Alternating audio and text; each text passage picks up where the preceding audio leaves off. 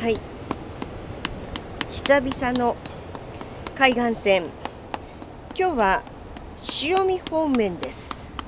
ただ前回来た、まあ、私たちが勝手に名付けた潮見の滝とは逆方向ですね先生。あはいはい。今日はすごい面白いね、えっと潮見の西側です。はい、なのでここから見ると東側にあの戸町瀬から見えたろうそく岩が遠くに見えてそしてあのトド岩が遠くに見えてますよね。そうですね。今日天気いいのでちょっと波は荒れてますけど、ね。見えますね。ずーっとね海岸線が見えるのでもしかすると反対側の見え向こうは見えないですね。はいはい。でここなんですけど塩味噌という割にはなんか岩がゴロゴロ落ちてきてるのは塩味じゃなかったですね最初は。あこの辺に落ちてる石はえー、とですねテンネルですね、うん、テンネル。テンネルが多くて。でテンネルっていうのは赤いチャートそれからちょっと青いチャートに止まってますけどそういうチャートが入り込んでいてこう作られてる石ですよね。これは、いわゆる岩の上から落ちこれは落ちてきたものですね。落ちてきて崩れたものだと思うので。結構ね大きな塊ですよね。ですよね。ここの辺のテンネル層のこの丸い石は本当にまあ多分マーブルなんだマーブルチョコっていうかねいろんな色が入ってそういて、ですね。綺麗ですよね。ですよね、はいでそれをさらにですね、西側に進むとなんと塩味噌が出てきました。あそうなんです。西側に進んでいくとその下に隠れていた塩味噌が出てきます。で塩味噌というのがちょっと音聞いてみます？こう。バラバラバラバラ。崩れやすい。でしょ。ってことはこれよくし見てみるとこう泥が固まった石ですよねこれこれ色的にはグレーのちょっと濃いグレーのそうですねところどころにこうちょっと砂っぽいのが入っていたりするんですけども、こういう泥がもう一様に広がったような感じの石ですよね。ってことは塩味噌っていうのはこれは海の底はいで深い海かもしれないですよね。で堆積したえ泥とかが長い年月の間に固まってできた泥岩ですね。でこれが、えー長い時間の地殻の変動でもって今地表面に見えているってことになると思います。でこれが一番この辺りで見える古い地層。そうですね。要するにこの釧路から、まあ、釧路町の地方マナヤあたりかな？にかけて古い岩石っていうのはこの塩味噌4000万年ぐらい前の岩石になると思います。だからこれがもともとは海の底だった。そうですとここが海の底だったってことになるのでこの海の底の中なのでよーく見るとたまにですけど貝の化石が入ってるんですよね。それ探しながら来たんですけど、なかなか見つからないですね、えー、経過木的な木が入ってるのは結構ありはい、ましたよね、経過木が入ってるのはあれはテンネルだと思うんですよ。はい、ここはもう本当に海の底になってくるので貝の化石がたまに出てくるんですけど、本当はもっとあっても良さそうなんですけどね。うんでもこう波打ち際じゃなくて本当に深海の方になってくると思うのでこう流れてついたとかねそういうなのでたまたまなんだけどもすごい新種が見つかったりとかよくここの辺は、ね、まだまだ調べられてないところなのでまだまだこれから新しい化石が見つかるかもしれないような、ね、余地が残っている地層ですね。あとあの砂岩脈が小さいですけどあありましたね。ありましたよね、はい、ありましたありました。ここは地質図みたいのを見るとこの辺一帯砂岩脈がたくさん入ってるって記号が入ってるんですよね。その通りで本当に海岸線降りてすぐのところにはたくさんの砂岩脈が入ってましたね。でその砂岩脈の隙間にこう崩壊石のはい、キラキラキラキラした脈が入っててその脈の中にかこうね黄金に輝く。そうなんですよ。もうこれもしかして金じゃない？っていうようなものが。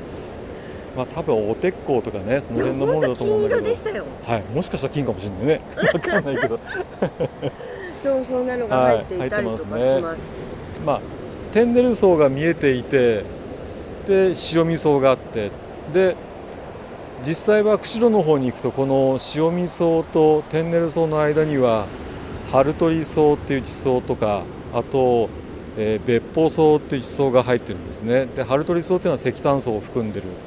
で別方層っていうのは黒い歴が入ってるんですけどもまあ別方層春鳥層それから天然層も全部含めてこの辺はあの河川川がはい。蛇行したところにできた溜まった地層であるって言われてるので川が運んできた木とかが堆積すると経過木になるし、だからテンネルには。天然の経過木多いですよね。ところがこの辺一帯は春鳥層とか別歩層があんまり見られないんですよ抜ねけちゃってるってこと？抜けてますよね。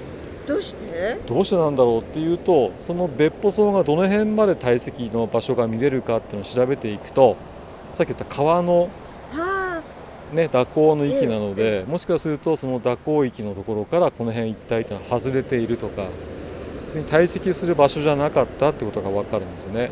あところがこの塩味層っていうのは広く見えるっていうのははい。海なので全体が海の底に沈んでれば広く堆積しますよね、でも川っていうのはそんなに広く例えまあば釧路川イメージしてもらうとうん釧路川の堆積物っていうのは釧路の河岸そうですね。ですよね。うんうんでももっと巨大な川が流れていたかもしれないのでただそれでも川の幅と堆積する場所っていうのは決められてるので春鳥層や別歩層だとかあの辺っていうのは堆積する場所っていうのがある程度限られてるのかもしれないですよね。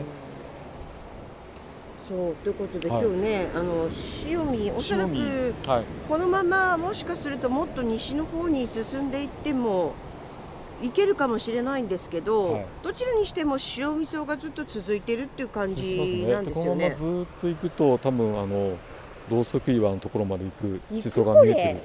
でも行けないな。あの辺の崖ダメだね。ねギリギリもう波来てますからね。でもこの辺であの滝が乱れてるように小さな滝がたくさんあそうるの今日もありましたね。はいこれは本滝？みたいな。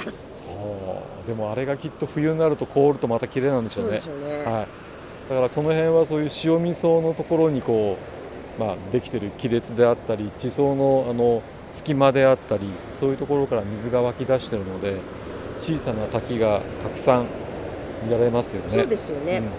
まあそれと、まあまだ発見してませんけど、塩味噌の中から何か海に関係する化石？うん、もう出るかもしれない。はい探したいんですけど。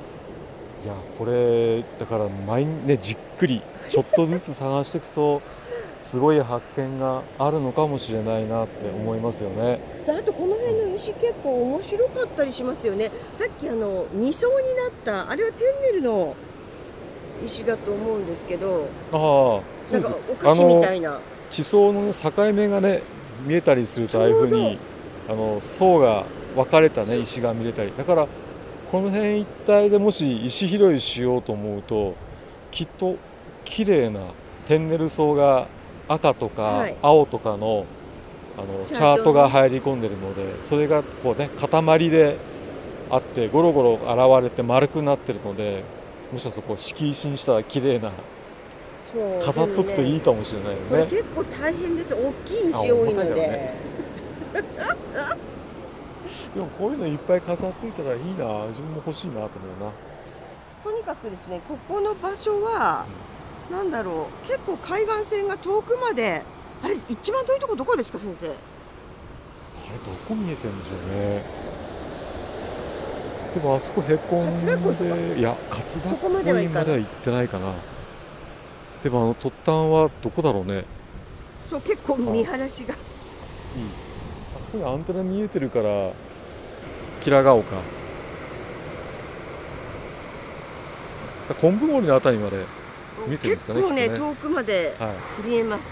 もいうや。本当に釧路の海岸線らしいという。らしいですね。でここに立つと本当にこの海岸線が見れて塩見の面白さが見えてそしてこの歴のまあ面白いねいい綺麗な歴が見れる場所なんだな。そうですたねでも他のとこみたいにねあのろうそく岩とかね、はいはい。立ち岩とかものすごい迫力があるだけじゃないけどね。もうこう散策するにはちょっと足場が悪いけども石を見るにはいい場所かもしれないですね。はい。はい、ということで今日はあの塩見いつものお行く方向と逆側西側に進んで、はい、来ました。えー、来ましたでもこのゴミが気になるね、いや多いですね。う海外のさっきラベルが見えたりしたのでおそらく海から届いたのかなってん、いう気は。発泡スチロールとかこうですよペッねトボトルとか何かの容器とかねこれちょっとひどいですよね。結構溜まりやすいのかもしれないですよね。うん。はい